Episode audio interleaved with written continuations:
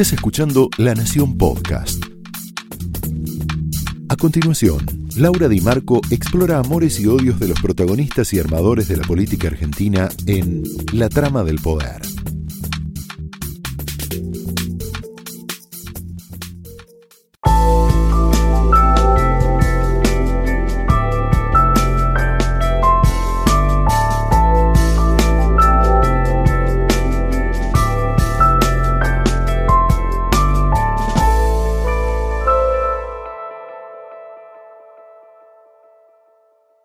Hola, muy buenas noches. Bienvenidos a esta trama que tiene como protagonistas a dos mujeres.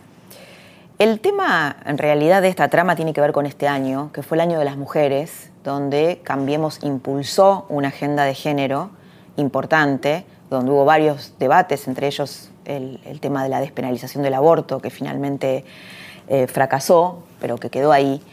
Pero básicamente tiene que ver con esta moda, si querés, del feminismo, de ser feminista. Cuando hace tres años atrás el feminismo era un disvalor, hoy empieza a ser un tema de debate en las clases medias, en casa, en el colegio, entre los actores, a través de empieza a través de el tema de las denuncias de abuso sexual, eh, de abuso sexual, de, abuso laboral también, pero básicamente eh, está anclada en la sexualidad. Esta es una trama que involucra a hombres y mujeres, así que no te vayas porque también vamos a hablar de vos. Este movimiento de mujeres, este empoderamiento, también implica al hombre porque a los hombres de mayores de 50 años los descoloca un poco, si bien como te vas a enterar ahora pueden ganar muchísimo con, este, con esta nueva revolución silenciosa. Alain Touraine es un sociólogo francés que en el 2006 escribió un libro que se llama El siglo de las mujeres y después hizo otros ensayos en donde, mm, en donde habla de esto, ¿no? donde, donde, donde dice que el, el feminismo, las mujeres en el mundo público están protagonizando la revolución cultural silenciosa más potente del último siglo. Y en este tema nos queremos meter hoy en profundidad. De alguna manera, yo te diría que este año, el año de las mujeres, las mujeres salimos del armario, por decirlo de algún modo. Nos animamos a decir lo que no decíamos antes, nos animamos a pensar lo que no pensábamos antes. Este movimiento se consolida muy fuertemente, bueno, acá en la Argentina lo hemos visto, de, mujeres que empiezan a hablar de temas de los cuales antes no se hablaban, pero en Estados Unidos lo vimos con fuerza y armado políticamente a través del Me Too, este movimiento hecho de actrices norteamericanas que empiezan a cuestionar eh, los micromachismos, ¿no? este, esta, conjunción de creencias, de prejuicios eh, que, bueno, que tienen que ver con los privilegios que los hombres han tenido toda la vida, o, por lo menos durante, durante varios siglos. Este movimiento del MeToo tuvo tiene una consecuencia política que es eh, una energía femenina, un montón de candidatas mujeres que, eh, están, que, buscan suceder a Trump, que son opositoras al gobierno de Trump. Trump generó su, eh, una oposición que es básicamente de mujeres. Y hay movimientos, por ejemplo, The New York Times, uno de los diarios más prestigiosos del mundo, contrató a una editora de género, que, es, significa esto, que es una editora con mirada de género sobre, sobre los temas. Se llama Jessica Bennett y es una referente del feminismo global. Jessica Bennett eh, puso de moda, o por lo menos popularizó el término sexismo sutil. El sexismo sutil son estos micromachismos que pudimos ver, por ejemplo, en el video que grabó Rodrigo Aguillor, este caso que nos conmocionó tanto por distintas, por distintas situaciones. Antes te contaba de Alain Touraine, el sociólogo francés, eh, uno de los más influyentes en América Latina, que hizo varios ensayos sobre la preponderancia de las mujeres en este nuevo siglo, en el siglo XXI. En realidad, Touraine dice, los próximos 500 años serán de ustedes. No sé si será así, pero lo cierto es que las mujeres están poniendo, estamos poniendo en la agenda pública temas tales como las denuncias sobre la corrupción. Vos fíjate que en la coalición Cambiemos hay emblemas femeninos muy fuertes anticorrupción. La propia Lilita Carrió, eh, Graciela Ocaña, la gobernadora María Eugenia Vidal. Una de las protagonistas de esta noche eh, tiene que ver eh, con, con, algo de ese mundo, que es Norma Pucha. Norma Pucha es la flamante jefa del penal de Olmos, el emblemático penal de varones, una de las cárceles más antiguas del país, que está ahí por una serie de reformas que hizo María Eugenia Vidal en la provincia de Buenos Aires. Ahora Pucha eh, nos va a contar esta noche por qué antes no podía acceder y ahora puede acceder y qué significa estar al frente de una institución presidiaria tan compleja, eh, tan hostil, ¿no? A priori para, para, que la conduzca una mujer, y bueno, y ella fue nombrada ahí eh, hace muy poquito tiempo. Pero para que nos dé el contexto de qué está pasando hoy con las mujeres y qué, en consecuencia, qué está pasando hoy con los varones, cómo se posicionan en este mundo que por momentos no comprenden. Eh, tenemos una invitada muy especial, que es la socióloga e historiadora Dora Barrancos, una referente del género eh, desde siempre, que ahora tiene muchísimo más para aportar porque, bueno, es una estudiosa, tiene muchos libros sobre el tema género y nos va a contar qué es el feminismo hoy, por qué esta explosión, dónde puede conducirnos y qué está pasando con las mujeres eh, en la política y y, en todos los terrenos. Dora Barrancos, Norma Pucha, las dos protagonistas de nuestra trama de esta noche en las que nos vamos a meter inmediatamente.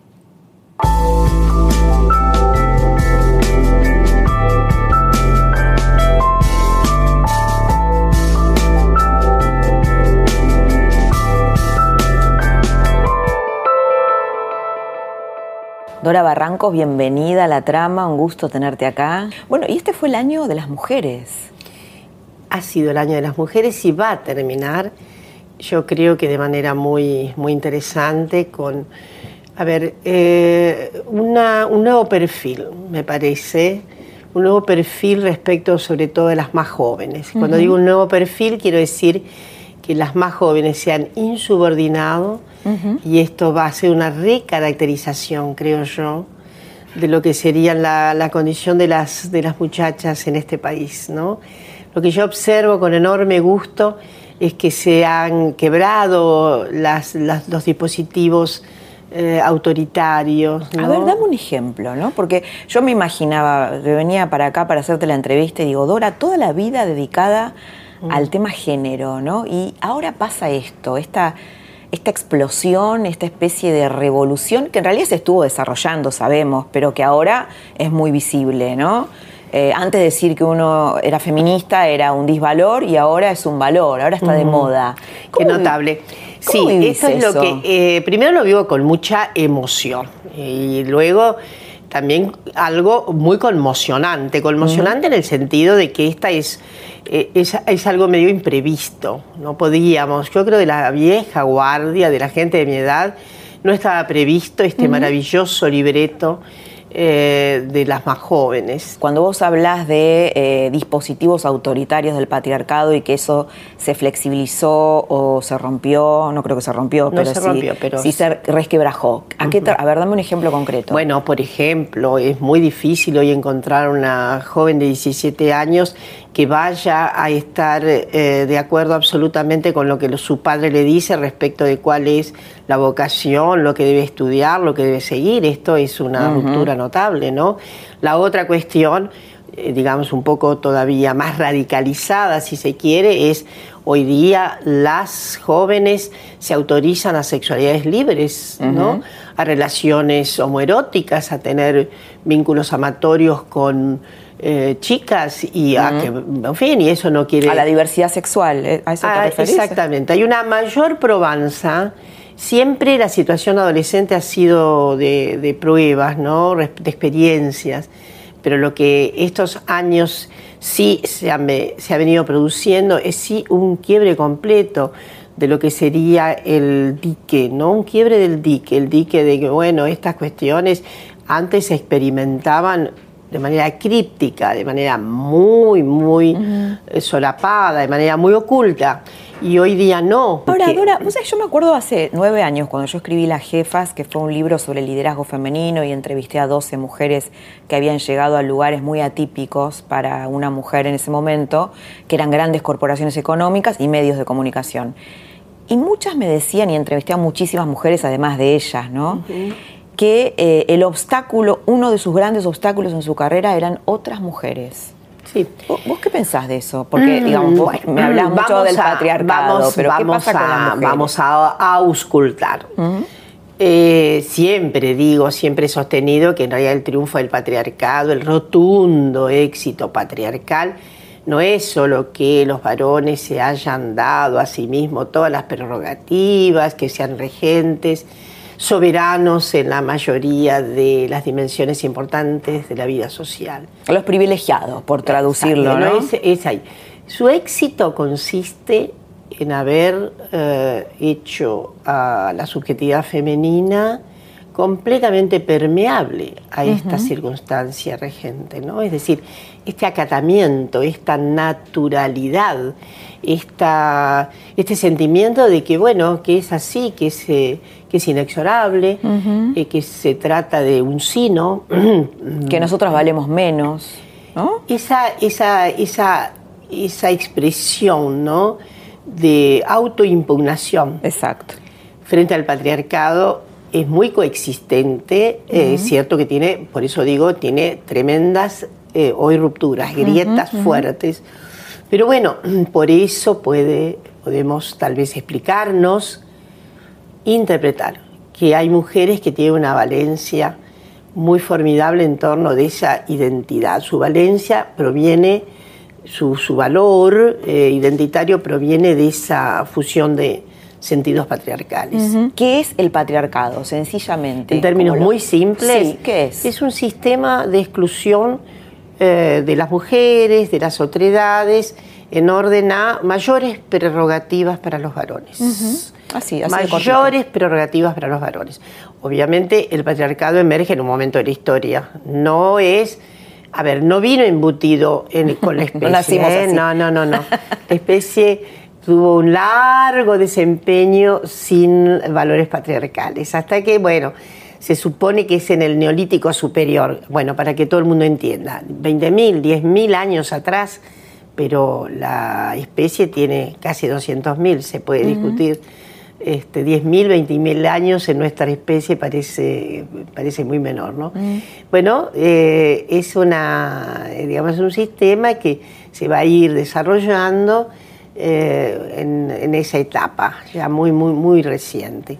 Y ha sido diferente también según las épocas, en el occidente, en el mundo de occidente también ha variado. ¿eh? Su eficacia rotunda en realidad se consagra en el siglo XIX. Ajá.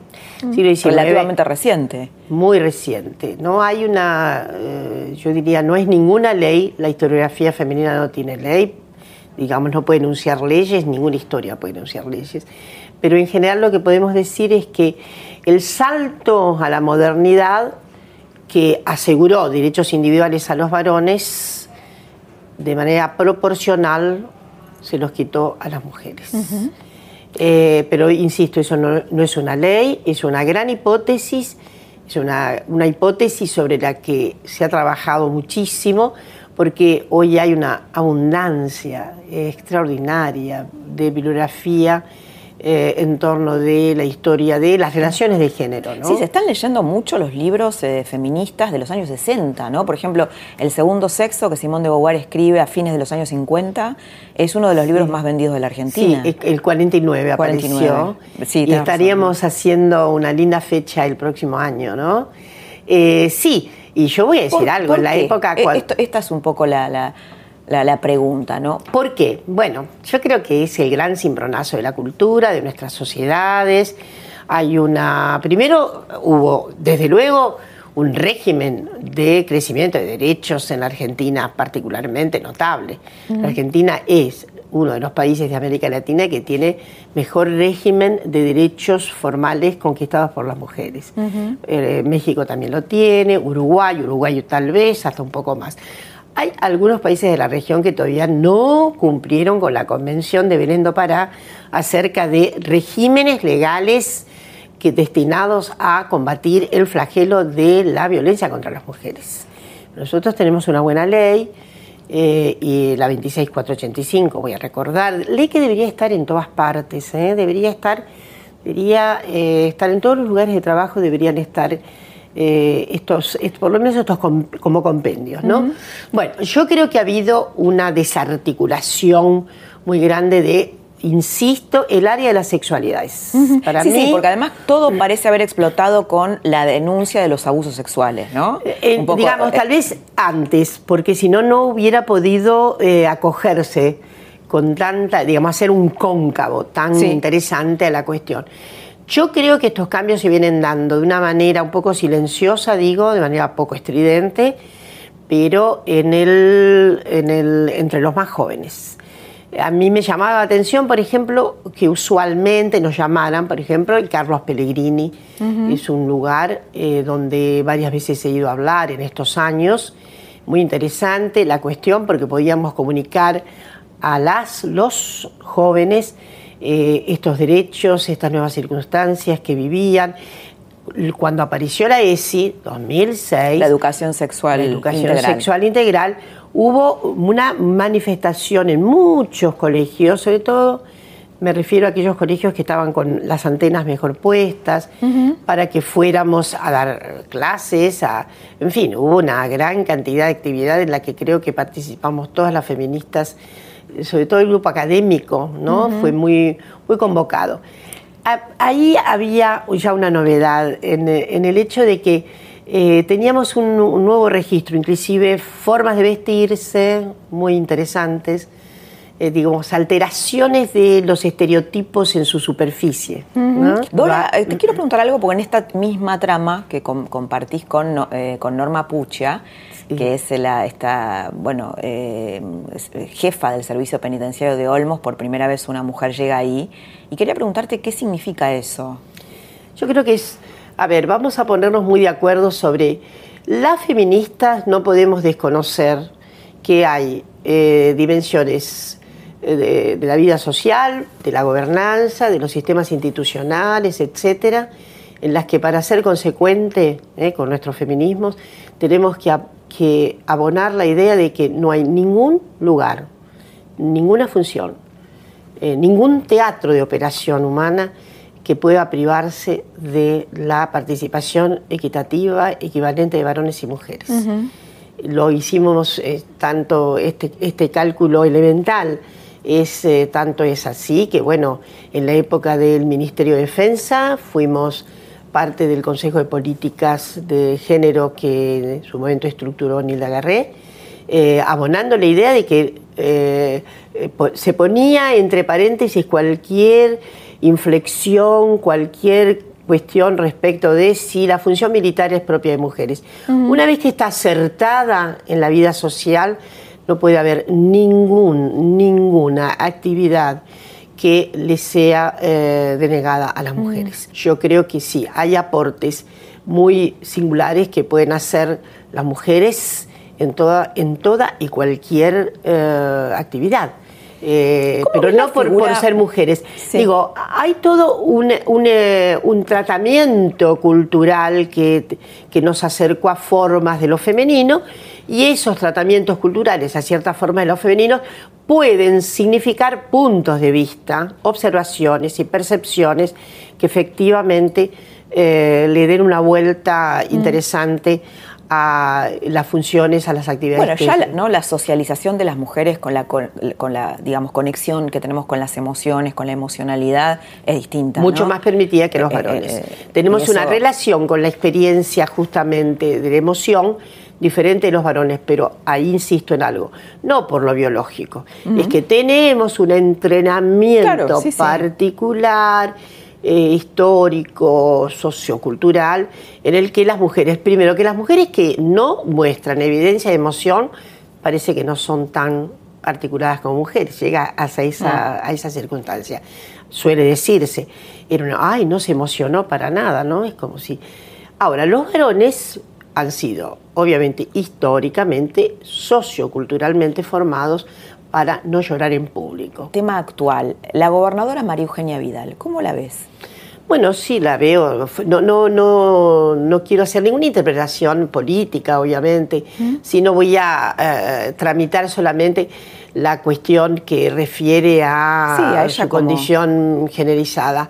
bueno, es una, eh, hace una interpretación política y hace una interpretación eh, que, bueno, que no desmedra para nada las oportunidades de su propia fuerza política, ¿no?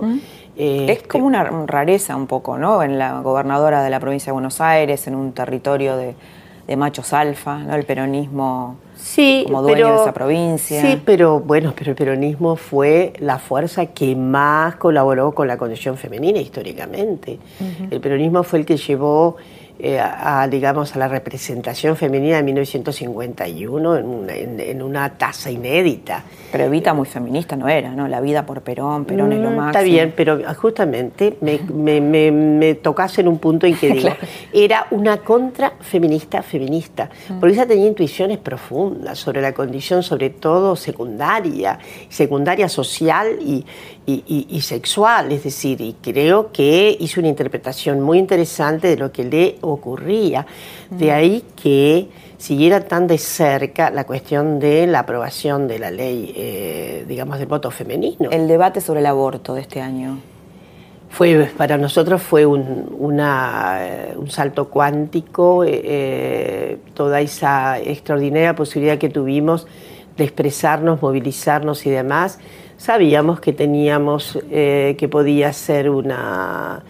Sabíamos que podía haber sido, eh, digamos, provista esta oportunidad de manera este, antojadiza, de manera eh, tal vez no demasiado sincera, por decirlo en términos más francos.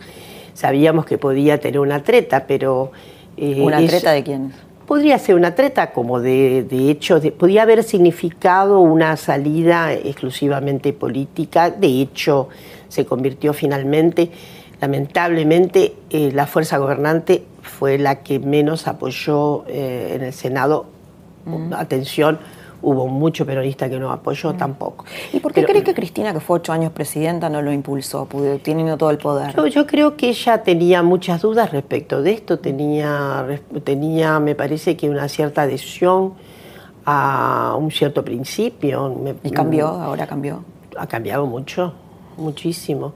Ella dijo en el Senado que no era solamente la responsabilidad de su hija, Florencia, quien es una de eh, una, feminista de gran convicción, pero porque eh, eh, ella aludió al estado de movilización de todas las mujeres, al mm. estado no, no, de movilización. Porque, digo, siendo una presidenta que impulsó, que tuvo tanto poder en el Congreso, yo creo que había oportunidad perdida. Ahí había había una, yo diría había una cierta tensión, una cierta tensión entre una cierta conformación eh, militante de Cristina, exactamente en, el, en, la época en que, eh, por otra parte, la cuestión del aborto, ella es mucho más joven que yo, pero para nosotros la cuestión del aborto en mi generación era un punto casi indiscutible. Yo hace poco he relatado que no me veía como una voz solitaria en la defensa, esa precursora, precursora en el sentido de que no era feminista, ¿no? Precursora en mí sin tener eh, todo el dosaje feminista y sin embargo siempre, siempre me encontré en esa trinchera. Entonces había ahí algo en esa formación de Cristina que era, que tenía un, en fin, una, ¿cómo decirlo? Tenía una retracción eh, pero bueno. Perdón que te corte, sí, pero así podemos ir por muchos temas, ¿no? Porque yo sé que en la academia por ahí uno en la universidad desarrolla temas y hay de tiempos, pero así te puedo preguntar muchas cosas o más cosas. Los hombres, ¿cómo se están posicionando frente a esto? ¿Cómo lo van tomando? Creo que debe tener que ver con la edad también, ¿no? Sí, yo creo que hay un corte también de edad muy significativo. Uno son los muchachos sub 30 y otro, me parece, ahí puede haber un hiato, no me, no me, queda claro qué pasa entre 30 y 40. Sí, me parece que los alfas de 50 para arriba están con... ¿Están en problema? Están como en craquelé, se sienten como una, eh, medio amenazados probablemente. Eh, que no este, saben tal vez cómo ser varones. No saben todavía cómo compaginar el nuevo folleto, ¿no? ¿Qué página poner? Yo voy a contar algo porque voy a ser un poco indiscreto, no voy a decir quién. No, está pero bien. es un colega. Una historia, está bueno. Una historia interesante que tuvimos este año, muy reciente, digo, fue, es un colega muy importante eh, este, del área nuestra, de las ciencias sociales, y después de un coloquio eh, este año, eh, justamente a propósito de la, bueno, de la reacción que había pasado con las francesas, él ha estado muy cerca de la cultura académica francesa y no apenas de la cultura académica francesa, me dijo eso, el feminismo no es un peligro contra el erotismo y contra la seducción. Y era muy rancio lo que me decía, al punto de que al día siguiente me mandó un lindo correo diciéndome, eh, pidiéndome disculpas. Y me pareció discutiendo con, con un dinosaurio masculino. Me pareció una discusión completamente impertinente, ¿no? Impertinente desde el punto de vista de su formación, de su configuración académica y del estar tan reñido, tan ausente de las eh, nuevas propuestas, iniciativas y insurgencias que había.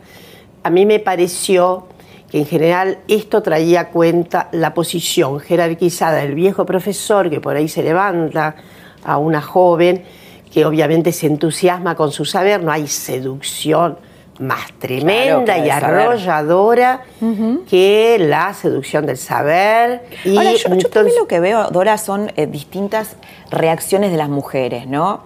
Por ejemplo, vos antes hablabas, yo te decía, bueno, muchas mujeres que hemos hecho carreras, vemos como que las otras mujeres han sido un obstáculo a veces, no solo el patriarcado, recién vos lo explicabas por qué.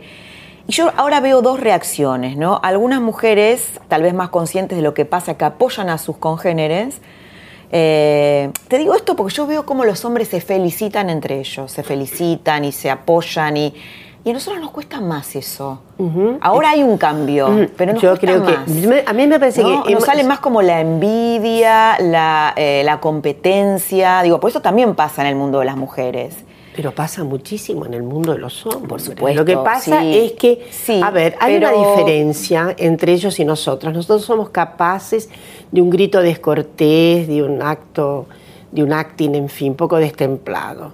Y los varones en ese punto ocultan muchísimo cómo son las tramas de su competitividad. Y voy a decirte más, mira, quien trató de esta manera muy aguda fue Virginia Woolf.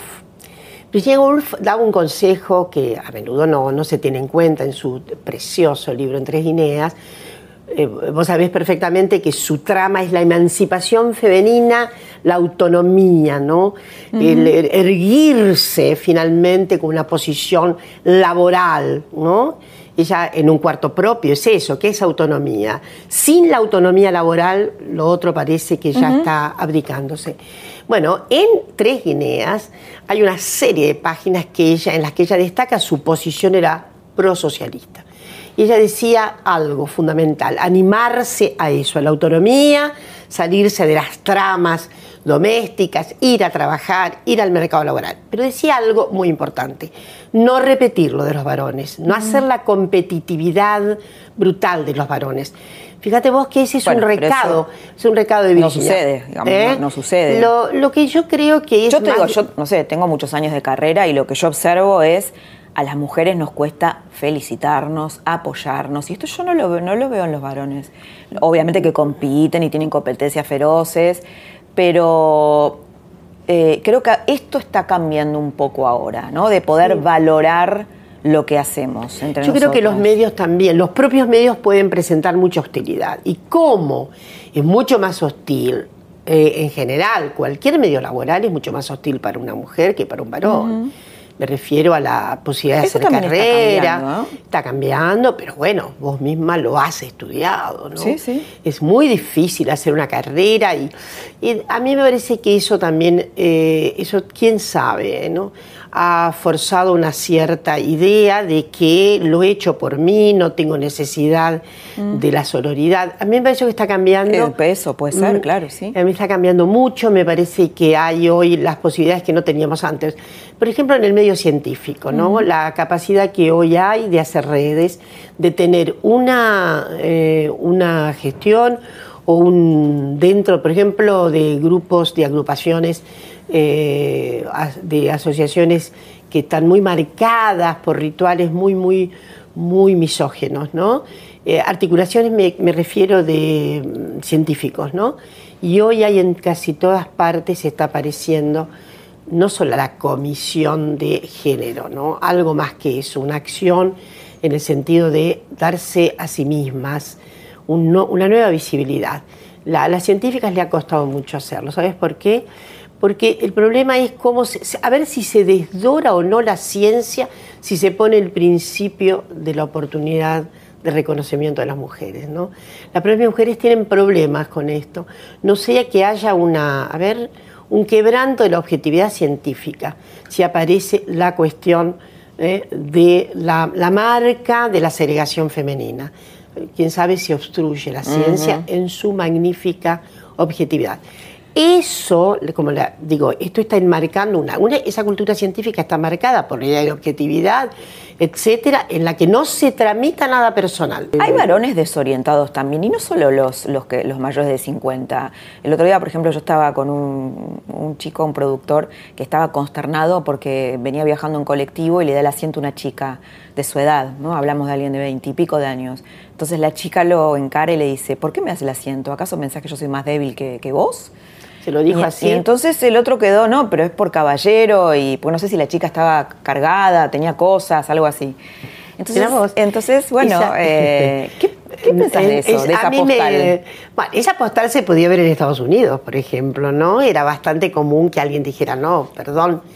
Eh, pero no, es confundir un poco, eh, digamos, porque también puede ser un hombre caballero, ¿no? Protector. O... Sí, sí y no porque por ahí ella eh, lo que quiso decirle es, no te preocupes eh, más, ahora déjame disfrutar de esta igualdad, eh, una igualdad que obviamente todavía tiene una necesidad enorme de ser, de ser conformada como igualdad, porque el término igualdad también nos confunde, en el sentido de que digamos, yo prefiero obviamente las equivalencias, las equidades. Claro, la equidad, ¿no? La equidad, porque la igualdad es, una, es un principio eh, también ficcional. La igualdad es sí, la de derechos, esa es fundamental. Ahí. Y de oportunidades, ¿no? Derechos, oportunidades, tratos, hasta ahí. Después tenemos un derecho a la diáspora extraordinaria, esto es lo que quiero decir, ¿no? Las diversidades son formidables en, la, en nuestra condición humana. Y entonces hoy estamos asistiendo a la, diversidad de lo más diverso, por ahí, para decirlo. Estamos en una metadiversidad. Eh, eh, yo hoy la nombré Virginia Woolf, ¿no? no pensaba tanto, tanta asiduidad a ese ser que es un sujeto para mí extraordinario, y voy a volver a ella, ¿no? Lo dije los otros días y lo digo a menudo. ¿Qué nos depara el futuro? ¿Nos depara el futuro? ¿Qué, qué va a ser el futuro? Yo creo que ya va a llegar un momento en que rotos todas las digamos, los tendones y los nervios del patriarcado, porque evidentemente es una fórmula que va a tener un límite. Simón de Beauvoir, recuerdo que decía en alguno de sus libros que la equidad se iba a alcanzar cuando hubiera tantas mujeres mediocres en el mundo público como hombres mediocres había en el momento que ella escribía. Sí, más o menos. ¿Es una medida para, del, fin del patriarcado o no? No, no, me parece que sea una medida. Sí, corrigiendo un poco esa alocución a mí me parece que el patriarcado eh, va a descenebrarse, va a deshilacharse del todo, cuando efectivamente no haya ninguna necesidad de hacer una alusión a la condición femenina discriminada. Cuando no haya ninguna necesidad de esto, ahí nos vamos a dar cuenta que el patriarcado eh, feneció. Ahora, mi impresión es que esto no va a ocurrir tan rápido, que va a haber reservas, que va a haber catacumbas, que va a haber algunas, algunas eh, yo diría algunas batallas fuertes. Dora, te quiero llevar al tema del lenguaje inclusivo, que genera mm. mucho revuelo, rechazo en las este, generaciones mayores. En la Real eh, Academia. En la Real Academia, sí, claro, sí, algunos se quieren ir. Bueno, a mí me gusta el lenguaje inclusivo, me gusta mucho. Las amigues. Las, eh, les amigues. les amigues. Y hay fórmulas que nosotros, por ejemplo, eh, se nos aparece. Verbalmente es mucho más fácil. La oralidad es mucho más fácil, es mucho más amigable. Porque una además juega, ¿no? Cuando eh, comienza una clase o una conferencia o una charla o está en público, dice hola a todas, todos, todes. Y ese hay un juego precioso, porque hay ahí sí una invocación muy irreverente. Ahora, el problema es la migración al texto escrito. Claro. No, y además que lo adopten, ¿no? Porque por ahí mucha gente está de acuerdo. Hay gente que no está de acuerdo y lo rechaza y dice que jamás se hablaría así pero después, bueno, no estamos habituados. O sea, viste que un poco lo que dicen los, algunos lingüistas, por lo menos, es que un eh, lenguaje tiene eh, chances de masificarse cuando es fácil adoptarlo, ¿no? Así es. Y que no, no, no se Bueno, pero hay lenguajes que han sido muy difíciles y se han sido adoptados. Sí, claro, no, claro. No me voy a olvidar que, por ejemplo, que los franceses, los obreros franceses, la internacional, la primera internacional de trabajadores querían hacer una cierta modificación, los que venían de Francia, del idioma francés, porque no toda su, regla era muy difícil para los sectores populares, pero después dijeron, no, no, no lo mutilemos, ¿no? Bueno, yo creo que el lenguaje inclusive va a venir, primero porque el lenguaje es dinámico, es la vida, etcétera. Nosotros tenemos una unas eh, eh, por un lado el lenguaje resiste y por otro lado está lleno de averías. Eh, tanto es así que por ejemplo el, el lenguaje también expresa una relación de poder.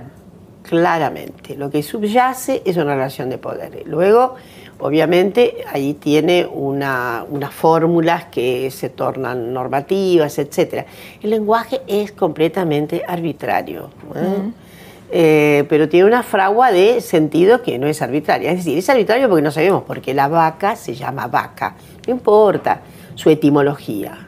Hay un acierto ahí. Ahora, evidente que está expresando algo que pudo enunciarse con mayor poder. Mm. Desde luego. El lenguaje primero los constituye, por lo tanto, está tramado en vínculos de poder. Y, bueno, su destitución no es tan fácil, porque inclusive porque hay juegos operacionales en, en, nuestros sistemas. En la academia hay ciertos juegos. Una no puede decir así nomás ¿eh? no puede desquitarse absolutamente de un lenguaje narrativo, aunque yo, por ejemplo, juego bastante, ¿no? Trato de usar al máximo las posibilidades más elegantes que me da el propio idioma para eh, referirme de manera más inclusiva. ¿eh? Vamos, de Dora, para cerrar un poquito la charla nuestra, que fue extensa y súper interesante, pasamos por un montón de, de temas, ¿no? Un tema que nos conmocionó porque creo que dice cosas nuestras, de nosotros, y me gustaría saber cómo lo analizás vos. Es el caso de Rodrigo Eguillor, este muchacho eh, que tiene una, acuso, una acusaciones de haber abusado a una chica, que grabó un video muy, muy provocador, muy, diríamos, bueno, con una expresión del machismo, eh, una versión del machismo bastante irritante. ¿Qué, ¿Qué, pensás vos de ese caso? Es difícil pensar el caso, que lo es un caso. Me parece que, primero, no todas las, eh, no todas las violencias de los varones son exactamente equivalentes en el sentido de que obviamente sabemos cuál es la cantera que produce esa violencia, pero efectivamente sus manifestaciones, las formulaciones de personalidad que tienen los varones son diferentes. La verdad que voy a ser muy prudente. Yo creo que estamos frente a, una figura con mucho desquicio. ¿no? hay algo eh, que me llama mucho la atención. Yo vi un poco y me pareció que había una... Eh, si por un lado había esas articulaciones de los sentidos común, de los alfa, esta distinción entre las chicas este, de tanga floja. Bueno, no, eso, ahí, ahí ese es eh, el punto en el que él está. no, él es. no, y además la, la discriminación social. Claro. Eh, por un lado, él tiene esos registros de discriminador básico y de libro, ¿no? Eh, no se pierde respecto de la discriminación social, ¿no? las negritas o no sé qué, pero me parece que se trata de un, de un circunstante muy desquiciado. Creo que hay algo muy desquiciado. Hay algo ahí que me llama la atención. No, no quiero decir que esté, que haya una primero, no a menudo las feministas tenemos que tener mucho cuidado en el sentido de que una psicologización acerca de estas manifestaciones podría ser un esculpamiento, ¿no? Es decir, bueno, es un desquicio psicológico. Yo creo que ahí hay algo de desquicio en orden a, su personalidad, a la formulación ideológica, a la formulación inclusive política, porque todo, que esto, todo eso finalmente es una camasa política, es una malla relacional. No sé, me parece que eh, es, una, es un caso que amerita un análisis eh, mucho más aguzado. Eh, insisto en que mi complejo, ¿no? Digo, no es tan complejo. Me parece que es un caso muy desquiciado, ¿no? Es un caso muy, muy, muy, que está forjado en un sentido demasiado, de una alteración eh, demasiado paquidérmica en, su exacerbación. Dora, un placer haberte tenido esta noche y gracias por ayudarnos a pensar tantos temas y de formas tan profundas. Gracias. Muchísimas gracias a vos. Hasta acá escuchaste a Dora Barrancos, una institución en el tema de género que nos explicó y nos dio el marco político, cultural, sociológico de lo que está pasando hoy con esta revolución de mujeres. En el próximo bloque vas a escuchar una historia de vida que le va a dar carnadura personal a lo que está sucediendo. La entrevista es con Norma Pucha, la primera jefa del servicio penitenciario de Olmos, una cárcel legendaria, la primera mujer en llegar ahí, que te va a contar en esta historia cómo hizo para llegar a ese lugar que hasta hace muy poquitito estaba reservado solo para varones.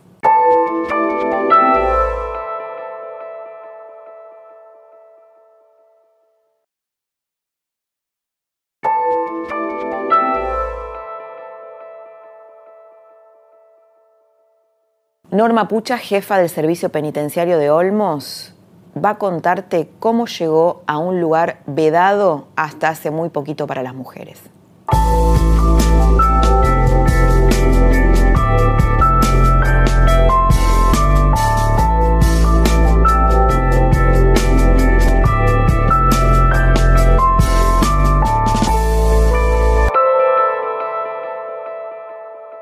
Norma Pucia, bienvenida a, la trama, a la trama del poder. Y bueno, la verdad es que te, veo y, es, eh, es, como un símbolo de, los nuevos tiempos, ¿no? Una mujer al frente de una unidad penal emblemática como Olmos, en un cargo máximo.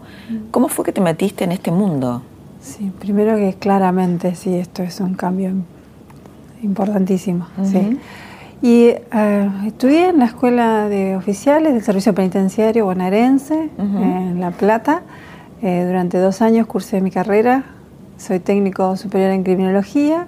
Posteriormente hice una capacitación en las unidades y eh, nos destinaron, ¿no? a mí y al grupo de compañeras que egresamos en ese año, que fue el año 1991 pero ¿cómo se te ocurre una carrera tan atípica para una mujer? Bueno, yo tengo a mi papá que es eh, retirado del servicio penitenciario, así ah. que bueno, en mi casa se, sabía y este, así que el trabajo que él hacía, así que eso fue un poco, ¿no? ¿Eso te motivó lo que hacía tu papá? Sí, en principio sí. Después, bueno, me fue gustando, realmente. ¿Y tu papá qué dijo cuando le dijiste? ¿Ahora, de este cargo? No, no, cuando, sí, ahora y antes, cuando le, dijiste que ibas a eh, heredar, que heredaste su vocación. Sí, en principio no, es que lo festejó, pero sí me ayudó y, me, y, me, acompañó y me apoyó. Pero eh, hoy en día sí, eh, se siente muy orgulloso porque él es de, él es su, su carrera ha sido de suboficial.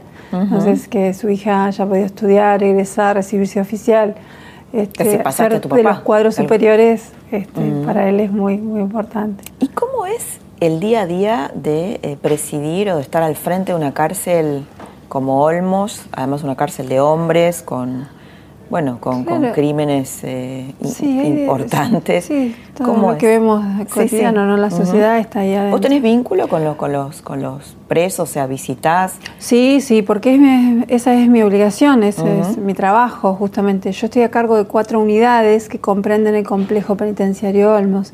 La más importante, imponente o emblemática es la unidad 1, ¿no? Por la cantidad de internos que alberga, que son más de 2.500 hoy.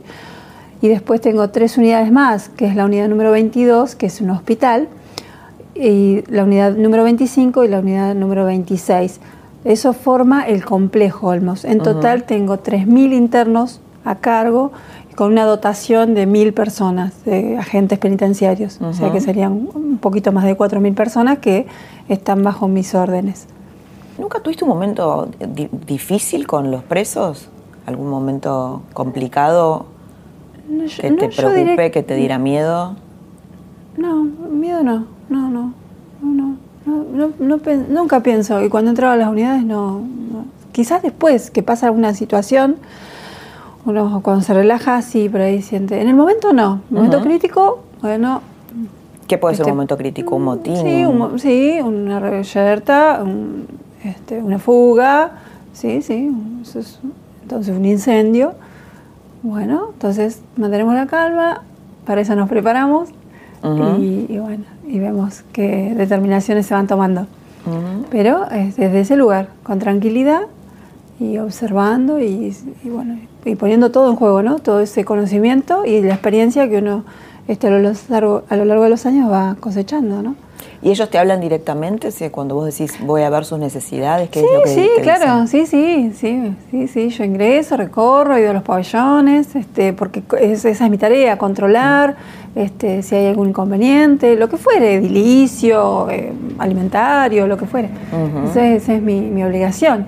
Así que sí, sí, ellos este, me llaman o me piden hablar conmigo en alguna ocasión o también recorro los, lugares donde ellos este, concurren a trabajar o a estudiar. ¿Y qué pasa con, bueno, hay como toda una idea en donde las cárceles son escuelas del crimen, ¿no? Mucha gente piensa eso, que en las cárceles, bueno, hay, suceden unas, un encadenamiento de atrocidades, desde, no sé, violaciones hasta, hasta el hecho de, seguir reproduciendo una modalidad del crimen también, ¿no? ¿Qué, qué, bueno, pero para eso eh, venimos trabajando y, tiene mucho que ver esto que te decía recién, que te hablaba de talleres y de escuelas. Eh, con el cambio de nuestra ley, nuestro Código de Ejecución Penal, se hace mucho hincapié en eso, en la capacitación y en la educación. Eso es lo que tratamos y, que lo vemos, ¿no? Realmente hemos comprobado que el interno que está ocupado en, una, en cualquier actividad en la que se trate, baja el índice de la violencia. Por eso estamos trabajando en esto y esto se va revirtiendo. Talleres, bueno, que ayer eh, tuvimos la visita de la señora gobernadora en la unidad 1. Y ¿Ya la conocías a, la gobernadora? No, fue la primera vez que la vi, así que fue, la verdad, emocionante. ¿Y de qué hablaron? Realmente. Pudieron, porque las dos están en cargos atípicos, ¿no? Sí, claro, Para una mujer. Sí, yo orgullosa y agradecida porque realmente es con ella que nosotros vemos este cambio. Este, ¿Por qué? Vemos Sí, porque no podíamos acceder. Nosotros, no como te decía en principio, llegábamos, teníamos un techo, y es como ella dice. Un techo de cristal. Ahora no hay. Ahora este, se evalúan las capacidades, la experiencia, no importa si es mujer o varón. Todos llegamos, todos tenemos la misma posibilidad. ¿Y antes qué pasaba? ¿Había alguna directiva en concreto o simplemente este techo de eh, cristal de que no traspasabas? traspasábamos, quedábamos ahí. Este, bueno, era así. Yo ya a mí me toca vivir este momento y la verdad que muy feliz y agradecida, porque yo, yo casi cumplo 28 años en el servicio, es muy poco lo que me queda por dar, pero ver eh, y o sea, sentirme parte de esto es hermoso, es porque uno lo vive, ¿no? Este, ¿Y qué te dijo, qué te dijo la gobernadora? ¿Pudieron este, charlar? Sí, ¿Te me, preguntó algo? Sí, me, preguntas algunas personales y también, bueno, sentir también ella eh, ese orgullo de que, que ella ve, ¿no? Como nosotras vamos avanzando y ocupando estos cargos. Así que y feliz de la tarea que estamos haciendo. Somos muchas mujeres hoy en el servicio penitenciario. Y como yo pensaba, ¿no? Digo, ¿cómo compatibilizar? Porque es, como un rol duro donde uno tiene que sacar la parte más, si querés, más este, masculina, más, más eh, eh, rígida o más eh, autoritaria. No sé si autoritaria, pero sí, digamos, se, supone que tenés que desarrollar un rol donde... Sí, con firmeza. Con firmeza, con firmeza. Para mí ¿Y podés conciliar la feminidad y la firmeza? Sí, claro. Sí. Bueno es todo un nuevo rol. creo. no, no. Es todo un nuevo rol, ¿no? Sí, sí, sí. Pero uno cuando tiene experiencia y es claro lo que ordena, eh, llega y sabe, eh, recibe, em, tiene una buena recepción del otro lado. ¿Nunca te sentiste discriminada? No digo ahora, antes. Eh, no discriminada, era, era, natural para nosotros que no llegáramos. Sí, claro, era una forma de discriminarnos. Claro, exacto. Pero bueno, era así.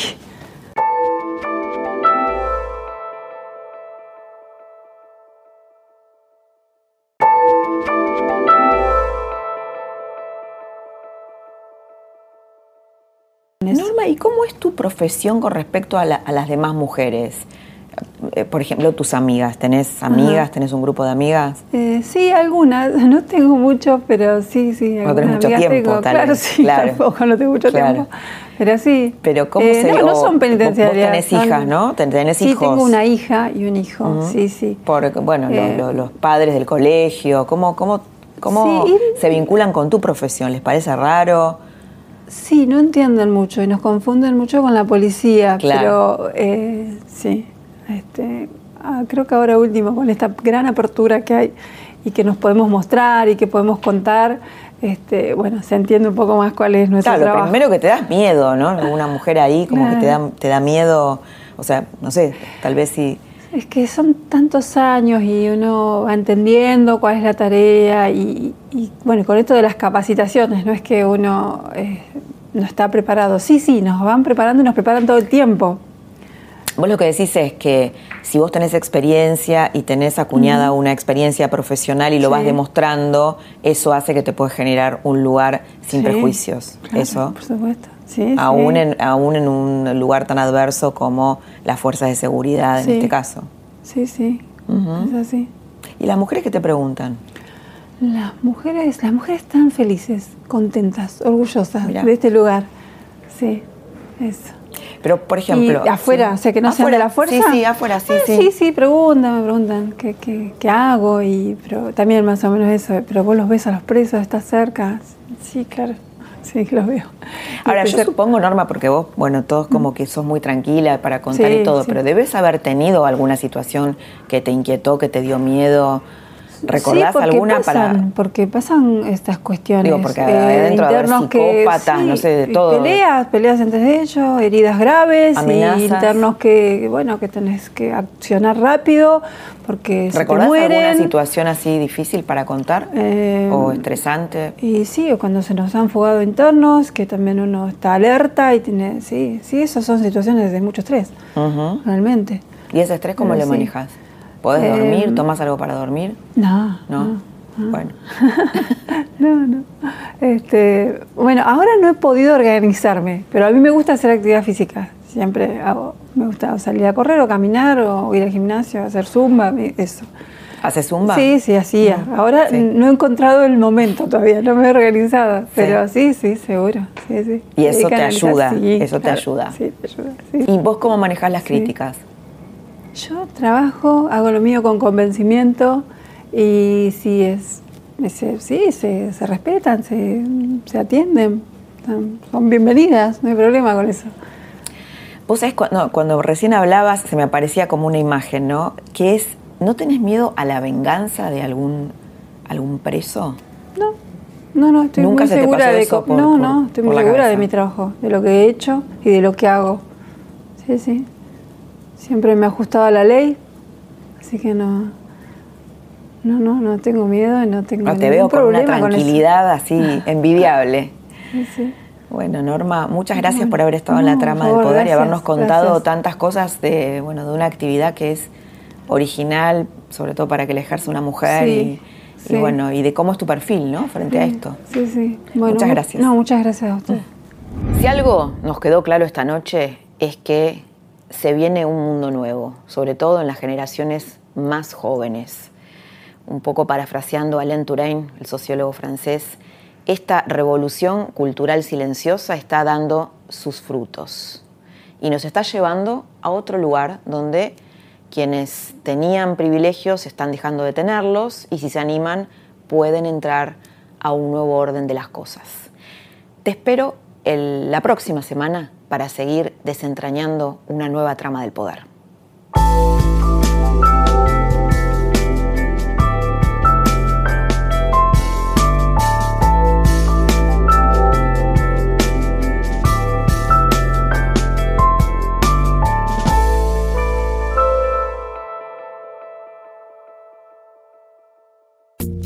Esto fue La Trama del Poder con Laura Di Marco un podcast exclusivo de La Nación. Escucha todos los programas de La Nación Podcast en www.lanacion.com.ar. Suscríbete para no perderte ningún episodio. Estamos en Spotify, Apple Podcast, Google Podcast y en tu reproductor de podcast favorito. Seguí escuchando La Nación Podcast.